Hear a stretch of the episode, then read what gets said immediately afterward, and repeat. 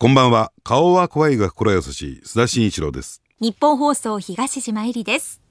この番組は世の中にあふれる本質の見えにくいニュースや納得のいかないさまざまなニュースを取り上げてその当事者をスタジオに招いてとことん議論や解説をしていくそんな番組です。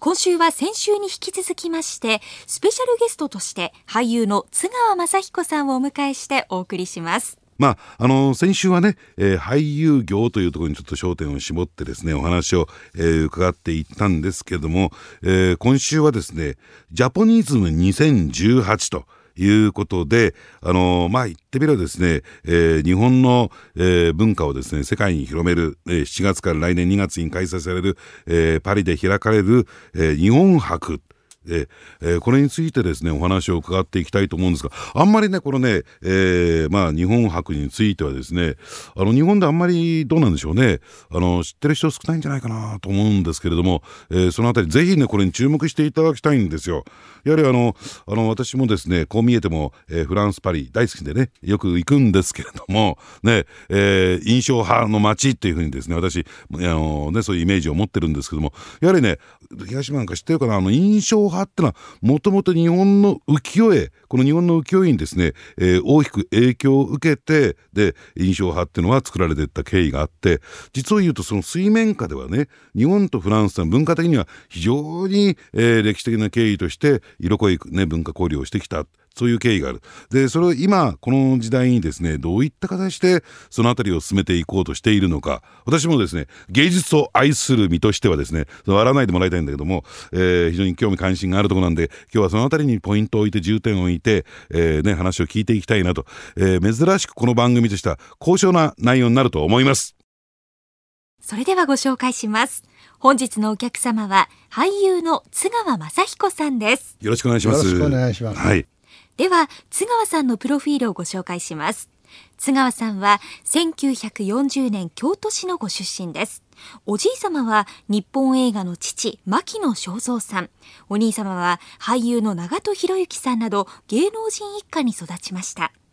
16歳の時、狂った果実で本格的に銀幕デビュー。以来、ひとひらの雪、マルサの女など、数多くの映画やドラマに出演。さらには、映画監督、牧野正彦としても活動し、また、2014年に旭日賞受賞を受賞されました。あのー、まあ、このね、えー、番組の後半では、えー、ジャポニズム2018とい。うのをちょっとね、スポットライトあって話を伺っていきたいんですけれども、はい、あの津川さんというとこの伝統文化に対して非常に一方のこだわりを持っておられるということで、あ まあ、今回のですね、このジャポニズム2018、座長を務めておられるんですよね。あ日本の美総合プロジェクトってのを、ええ、その安倍さんのもとに会議ができまして、ええ、その中の座長を務めさせていただいてる。なるほどなるほど。これはそもそもどういうきっかけでそういったものができたんでしょうか？まあ安倍さんとね、ええ、あのお友達になれたのは、まあ、これまで橋本龍太郎も含めて、うん、代々の総理とは、うん、あのお友達だったんですけどね、あのそんなに近しくでしてなかったんだけど、うん、安倍さんって本当に人間がいい、頭がいい、だから自然に信頼できる、あの僕の、まあ年下ですけども、僕のあの親友という感じになったんですね。それであのお友達になれたのは何も野党になってた自民党の頃だったから。ああそうだったんですか、だからいろんなお話がね忌憚なくできて、でその時に311があって、それで東北の人たちがえらいことになったっていう、うん、でその時に世界から絶賛されたでしょ、うん、東北の人、我慢忍耐礼節、えーえー、でこれ絶賛されたのは外国の人が来て、我慢忍耐礼節という美意識は日本のいつどこで生まれたどうやって育ってきたのかということを聞かれて僕ら答えられますかと。言ったらいや答えられないと。はいはい。それで勉強しましょうよって言って、勉強会を作って、それでね最初に出会えたのがその一番古く文化を遡りましょうと日本の文化を。はいはい、と日本は、まあ、まあ国ができてからたかだか2600年しか経たないけど、文化が生まれてから、1万6500年経ってるわけですよね。1万6500年です。か、はいつまり縄文土器っていうのが世界で初めて作ったのが日本人でそれがまああの1万6500年前だ。うん。だからその文化とともに煮炊きができる貯蔵ができる食の文化がめちゃくちゃ広がったわけですよね。だからそういうことも含めて自然というものとあの仲良く折り合いをつけて生活していく縄文人の美意識自然に対するまああの美意識っていうんですかね。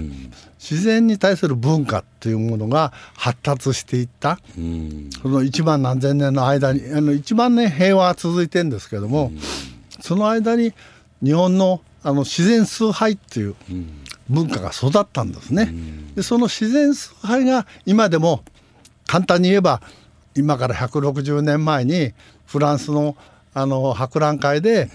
北斎や広重が出した絵がね、うん。世界の人たちを心を打ったと、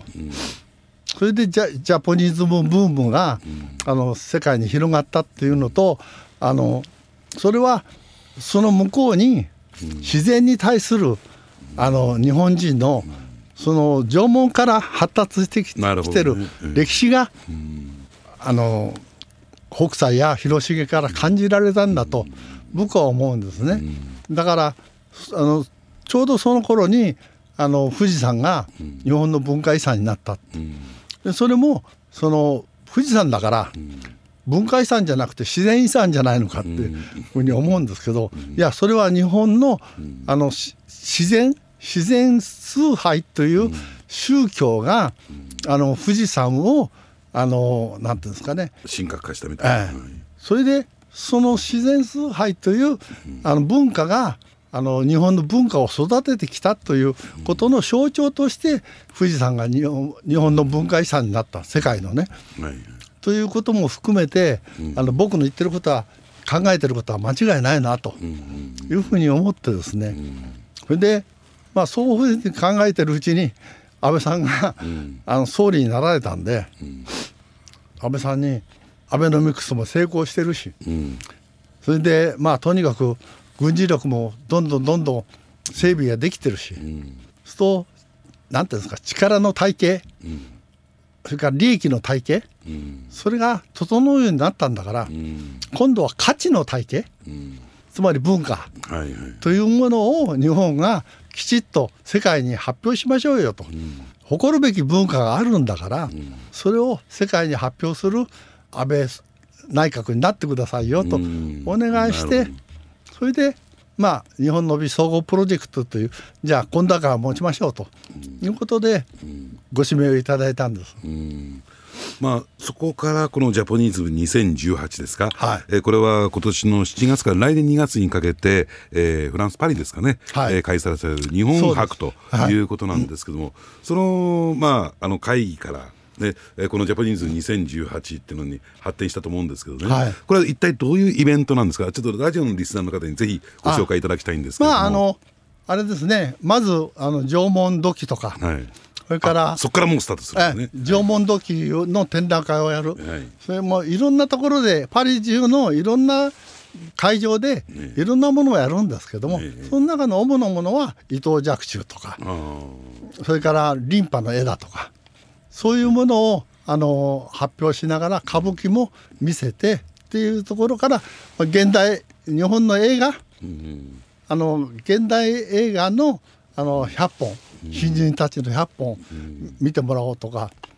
そういう、まあ、多岐にわたって日本のあの伝統ある文化と今の文化、これを全部見てもらおうという、それが10 2018年の7月から始まる。2019年の2月までやるんですけど、長期にわたってパリであの日本文化をまあ世界が日本を待ってるっていう感覚でね、あのフランスサイドの受け止め方はいかがですか？ああの例えばねえ正月5日にねええ。あのこれは宝島社が出した広告なんですけども、あの見開きで毎朝読みにアラン・ドロンとえうん。ジャンポール・ベルモンドが2人で肩組んで世界が日本を待ってるというキャッチフレーズであの新聞に広告出したんですね。でその中の内容がアランドロもベルモンドも日仏160周年記念をとして、ジャポニーズム2018を、あが始まる年の年明けに際して記念してこれを出すと。それで日本の文化って素晴らしいんだからもっと自信を持ってください日本人というメッセージをくれたんですよね。だからそういうことをアランドロンやベルモンドのお返しするよ、パリの人たちにお返しするようなつもりで日本の文化を徐々にご説明申し上げていきたいなというふうに思ってるんです。まああのやっぱりフランス人って一番日本の文化が分かる人種だと思うんですね。あのやはり先ほどね津川さんのお話にあったように印象派の人たちっていうのはもうまさに日本の浮世絵だとか、日本の文化から大きな影響を受けたわけですからね、はい。非常に馴染み深い、えー場所だと思うんですけれども、あのその中でやっぱりこうなんていうんですかねこのフランスの人たちにここの点を訴えたいその日本の文化あ伝統の中のそのコアの核心の部分ってどこなんでしょうか？まああの日本の文化ってあの日本化ということで特徴があると思うんですけど、え簡単に言えばあの日本世界の宗教って神様は一つ。えはい。日本の場合は八百万の神、つまりいっぱいいるよと、だから一つ対いっぱいなんですね、文化もそうなんです、だからあの日本食といっても、カレーライスまでが日本食になるわけですね、ラーメンもそうですし、焼肉もそうなんですけど、日本化されちゃう、あの言語もそうですね。あの字もあのいろんな国から文化を持ってきてそれを日本化していく、そういう吸収力というかなんていうんですかね力文化の力って言いますかそういうものがあると思うんですね。だからそういうものをあの世界の文化にはないあの一本化しない理屈化理論化しない情緒化ししていく、そういう日本の文化そ。そうそうそう、はいそういうことですね、そういうことをまあ伝えられられればいいなっていうことなんですけどね、あのーまあ、津川さんのお仕事に深いところっていうと、えー関係が深いところっていうとやっぱり映画ということになるんですけど、100本の映画を向こうで公開すると、はい。その中の、あのーなんていうんですかねこだわりというか、えーおすすめっていうのはなどれどういった作品が出てくるんでしょか？いうやあの新人ということなんでえ。例えば奥田のねあの娘の奥田英二の娘の安藤桃子がこの間0.5ミリっていうのを僕は作品に撮ってあの僕があんまりあのあっちこっち口出すのは良くないなと思って特に映画方面ではあんまり口出さない方がいいなと思って。ですか。だからまああの推薦はね、ええ。その映画をそれは新人としては、あの世界に持っていける、あのレベルを持ってるよということで推薦はしましたけど、あとはあの映画に対してはあんまり口出してないんです。うん。そうするとその100本全部あのおすすめの作品だっていうことになりますね。あまああのいろんな人が選んでますからね、日本の指揮者がみんな選んでますから、それはそれでいいんじゃないかと思いますね。あのこういうジャポニスム2018に対する安倍さんはどんな反応を示しておられるんいやですか？安倍さんはもうとにかくあの津川さんあのこれからはあの中身が整ったんだから、広報をしましょうよと、やっぱり広報センスってのが大事だと、うん。であの彼はあのオリンピックの閉会式の時に、はいはい。あの漫画のキャラクターなんで、はい、スーパーマリオスーパーマリオで出たでしょ、はい。その時の反響がすごかったんで、あやっぱり広報ってセンスが大事なんだなって、あの思われたんだと思うんですけど、僕のところにメールが来てやはり広報センスですねだから今回もセンスのある広報をしましょうよということで今、広報っていうあの官僚はね中身は作ることはできても広報ってことに意識がないんですよね。だからわ僕はあの皆さんつついて広報にこれからその2010ジャポニズム2018っていうものがしあの7月から始まるんだよっていうことをあのせっかく税金かけてやるんですから、え日本人が誇りに思ってくれるそれから日本人の中でやってるんだっていうことをやっぱり話題になるように仕向けていかないといけないなと思ってるんです。これはあえてね、あの厳しいお言葉が返ってくるっていうことを前提に伺いたいんですけれども、はい。あの日本文化っていうと、最近ね、あのクールジャパン戦略といって、あアニメとかコスプレ、私の事務所もね、実は秋葉原であ、その中心なんですけども、これについてはどんなふうにご覧になっておられますか？いやあのアニメっていうのはね、ええ。僕はあの鳥獣戯画から始まって、ずっとそういう意味で浮世絵もアニメあの北斎が北斎漫画っていうのを作って漫画って言葉も彼らが作ってるし、あの歴史のあるそういう形が、あのシンプル、イズベストっていうところであの言葉はいらない、絵があればいいっていうのが日本映画にも欠けてるやっぱり大事なとこなんですよね。だからあのこれから日本映画が世界に進出していくにもアニメっていうものを勉強した方がいいなって僕は思ってるんですけどね。あのアニメってやっぱり手塚治虫も含めて素晴らしいあの歴史を持ってると思うんですね。だからその発露が世界に出ていってるんで僕はあのただアニメで儲けようっていう、あの経産省のやり方っていうのは、そのいいか悪いかはちょっとよくわからないですけど、儲けあの僕は文化って儲かるないもんだと思ってますからあね。あ名言ですね、それはね。ええ。だから儲けを気にしちゃいけないと、文化っていうのは、ええそうなんですよね。えちょっとね、そろそろね、いろいろいろお話伺っていきたいんですけども、ちょっとお時間が来てるんですけどね、ああいやいや。の津川さんがここ最近、世の中の動きで一番気になってるニュースを一つ挙げるとすれば、どんなニュースでしょうか？そうですね。やっぱり終わりの始まりが始まってるっていうか、朝日新聞の,、あの謝罪事件から、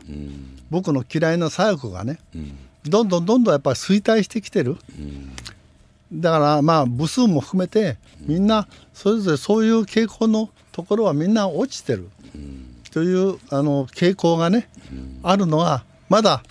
みんな抵抗がすあの最後のあがきの抵抗がすごいですけども、それはいいいいあのまあ前兆だなと思って見てるんですけどね。ただその一方で今どうでしょうね新聞紙面広げたりテレビのチャンネルひねってみるともう朝から晩々で森友学園問題一色ですけどこれなんかどうご覧になられてます？まああの大した話じゃないですよ。あの日本を動かすような話でも何でもないのに、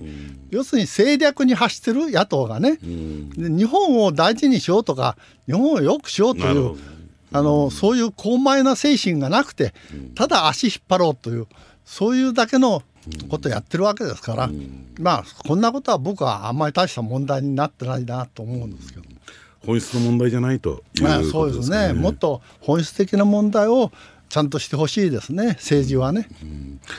あのー最後にですね、はい。あの津川さん、これまで78年間、はい。まあ、日本、あるいは日本の文化っていうのをご覧になってこられましてね、はいはい。えー日本はこれからどんな国になってほしいか、あるいはどんな国になっていくと思われますか、ちょっとざっくりさせてもらうんですけども。え えいやまああの文化ということなんですけども、あの今世界はグローバリズムですよね、それはまあお金でとにかく統一していこうという、まあ簡単に言えばそういう流れ、それに対してナショナリズム日本の文化でをあの国家間でそれぞれ持ってる文化を大事にしようという流れがあの英国の離脱とともにあのアメリカのトランプも出てきたし、プーチンもそうなんですよね。だからあの安倍さんとプーチンとトランプと英国、この4つがスクラム組んで、あのナショナリズムがもうちょっと世界に尊重されるようなでお金の価値があのもうちょっとみんなお金にふ奔走しない、はいはい、振り回されないでね。ねえ。え文化っていうものをもうちょっと心の糧になる。文明ってのは腹の足しになるんですけど、文化は心の足しになるんですよね、だから文化ナショナリズム、そういうものがあの日本がリーダーシップを取って、トランプやプーチンやあの英国と一緒に世界をあの今後リードしていってほしいなというふうに思いますね。あの今日のねお話の中で、ジャパニーズム2018ではそういった若い映画監督もたくさん出てこられて、はい、で津川さんの話を伺っていると一定水準以上に対してこれは世界に出しても恥ずかしくない映画を作ってられると、はいはい、そういう若い担い手っていうのもやっぱり数多く出てきてますか最近は？いや少ないですね。あ少ないですか？やっぱりあの映画会社が心得違いしてますからね、とにかく自分たちさえ儲けりゃいいって映画界のためにならないようなことばっかりしかしてないんですよね。一人儲けしてる。だからそういう人たちが映画界を育てようって気がない、俳優を育てようなんて気はもっとないわけですから。でもそういう人たちがいないことには文化は育たないんですよね。映画文化はもちろんのこと。あのこれからのねあの日本の文化の担い手として、やっぱり若い人たちが中心になってやっていくんだろうなと、はい、そういう人たちに何かこう一言言ってあげたいってことはありますか？映画っていうのはお金のかかるもんだから、うん、でもお金のかかるもんだからって金かけてたってしょうがないんで、うん、金かけないで、うん、あのいいものを作るという精神、これはものづくりの日本の精神であるんですけども、はいはい、誠実とか、努力とか、勤勉とか、そういうあのものの作り方の基本をね忘れずに、あの作っていくとものづくりも映画作りもあの世界に負けないものができるんじゃないかなって。あのー、最後の言葉っていうのは重いですよね、そうやって、えー、日本人のその勤勉さとかで、そういったものを使っていけば、はい、お金をかけなくても、世界に負けないものは絶対できるということですね。はい、そうですね、えーぜひともですね、えー、パリで開かれるジャポニーズム2018、はい、あの成功させてください。お願いします。よろしくお願いします。はい、本日のお客様は津川雅彦さんでした。ありがとうございました。須田さん、エンディングのお時間です。先週から2週にわたって津川さんにいろんなお話伺いましたが、心に残ったのはどういうお話ですか？やっぱりあの今週はね、えー、ジャポニースム2018っていうね、えー、まあイベント今年の7月から来年2月にかけて行われるイベントですけれどもなぜそこに至ったのかなぜこういったイベントが企画されたのかなるほどなと思ったのはですね例えばどうでしょう過去振り返ってみると、えー、万博とかねこれも大阪でも開かれましたしあるいは世界各国の万博に、えー、日本も出て行って出展してますけれどもやっぱりこれまでは経済とか金儲けとかそういったところが中心になっていた。ね。えー、それに対してその心の問題というか文化という点ではあまり日本はどうなんでしょうね。世界に発信してこなかった、まあ、そう言われてみるとそうなんだろうなと。では、えー、これからやっぱり日本文化をどう発信していくのか、えー、そのことが非常にこう重要になってくる。そのきっかけというのが、まあ、今回のジャポニーズム2018というそういう実現になるんだろうな。ですからねこれあのフランスパリに行ったことがない人人はあまりピンとこないかもしれませんけど本当にね、えー、芸術の都パリあるいはフランスの芸術家に対する日本の文化が、えー、あるいは日本のその絵画がねあるいは芸術が、えー、これまで与えてきた影響ってものすごく大きいものがありましてですね例えばそのモンマルトルの丘に行きますとですね、えー、そういったその、えー、何ですか、まあ、博物館なんかに行きますと、えー、日本の作品が山ほどこうね展示されてるんですよ。それは浮世絵であったりね。まあそれ以外の日本の絵画であったり。ですからその日本の絵画浮世絵文化というのがいかにその最先端のヨーロッパの文化に影響を与えたのか。その正反合じゃないけれどもそういったことが相互に影響し合ってですね、まあ、芸術というのは成長していく進歩していくんだろうな、まあ、そういった意味で言うとどうでしょう。今回のジャポニーズム2018これが、えパリで開催されてさらなる新しい私は芸術文化を生むそういうきっかけになっていくんではないかなと、えー、そんな気がしてなりません。次回もどうぞお聞きください。お相手は須田慎一郎と日本放送の東島えりでした